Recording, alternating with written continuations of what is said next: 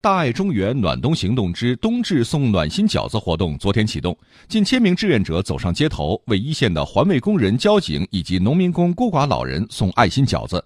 和往年一样，二零一四年度感动中国年度人物集体龙海大院的主人公高新海也吃上了志愿者们送来的饺子。上午十一点，志愿者们就来到了幸福路五号院一楼一间不大的民房内，为感动中国人物高新海送饺子。爱心市民邵淑莲。去年冬至我们都一块儿，今年冬至大家又来了。他是一个人，我们都过来跟他一块儿欢欢喜喜的吃饺子。二零一三年，由于龙海大院旧城改造拆迁，高新海搬到了幸福路五号院。邻居们虽然都分散开了，可邻里互助、扶危济困的龙海大院精神却继续传承发扬开来。高新海，咱们这个省会的志愿者，还有我们老邻居，这么冷的天跑到这儿，带来了很多。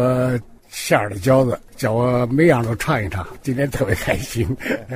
从二零一二年开始，大爱中原暖冬行动已经连续五年在冬至和年三十儿为环卫工、协管员、农民工送去热气腾腾的水饺，表达爱心，送上关怀。大爱中原暖冬行动车队组织者王雪：我们以后会经常做这些公益活动，帮助一些需要帮助的人，让郑州的冬天不再冷。